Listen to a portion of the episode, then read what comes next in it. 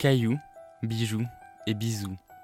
Dans ce rendez-vous avec les bijoux anciens de Caillou Paris, ce n'est pas le caillou qui fait le bijou, mais l'histoire.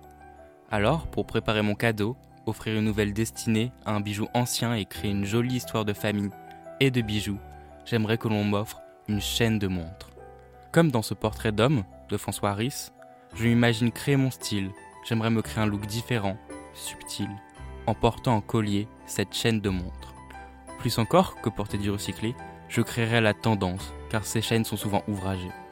Que les maillons soient graphiques ou tarabiscotés, ils sont toujours uniques, ce qui m'apporterait un genre stylistique inégalé.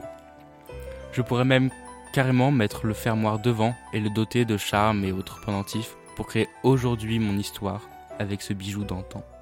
Rendez-vous dès demain pour une nouvelle histoire de cailloux, de bijoux et des bisous.